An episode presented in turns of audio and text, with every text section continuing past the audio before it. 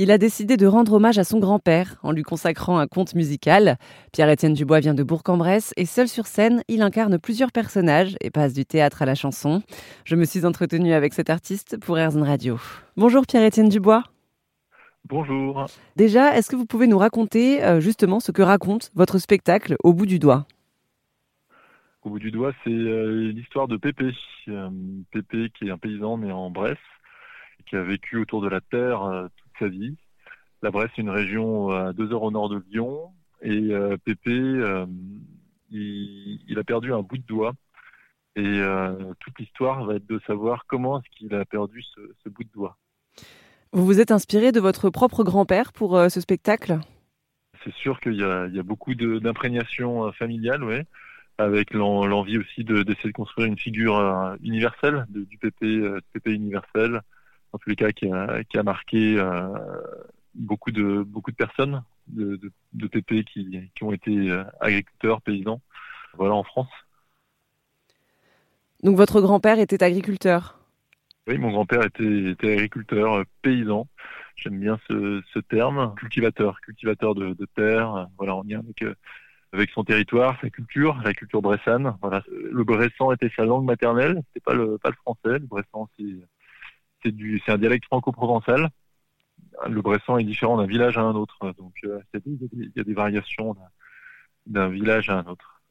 Et est-ce que vous pouvez un peu nous parler de la Bresse euh, pour ceux qui ne connaissent pas euh, ce côté hein, de, de, la France Voilà, comment vous identifierez ce qui rend unique en fait ce territoire?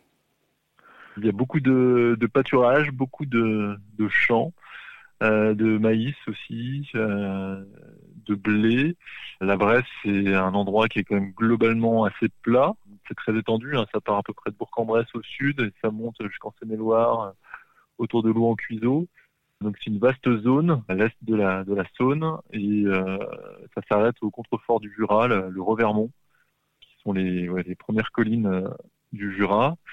Et donc cette Bresse, elle est, connue pour ses volailles. Hein, euh, c'est vraiment le climat bressant qui permet d'avoir des volailles bien charnues, parce qu'en Bresse, euh, en tous les cas, au niveau de l'hiver, il, y a beaucoup d'humidité, beaucoup de brouillard, ce qui fait que l'herbe est bien grasse, et donc les cultures sont, bien riches, ce qui permet d'avoir une production de volailles euh, un peu un peu hors du commun, et puis des volailles qui combattent dans la nature euh, tout le temps, c'est des, des volailles AOC.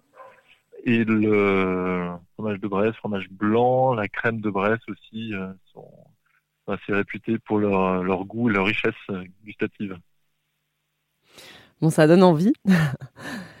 euh, vous qualifiez votre spectacle au bout du doigt euh, de conte musical. Qu'est-ce que c'est en fait un conte musical? Alors, je raconte une histoire, c'est, ça, ça, rentre dans le domaine de, de l'art de la parole. Hein.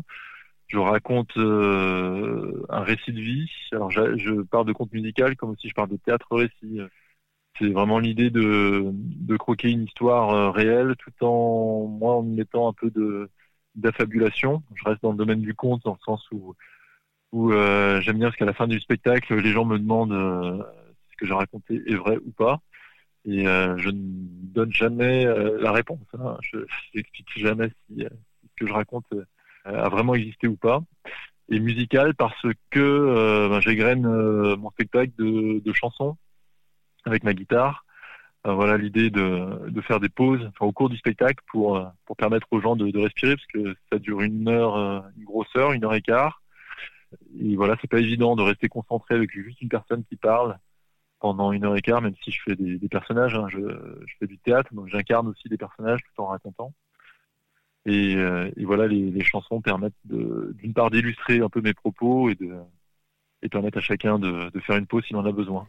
Merci à Pierre-Étienne Dubois, qui est l'auteur du conte musical Au bout du doigt, pour cet entretien pour Airzone Radio.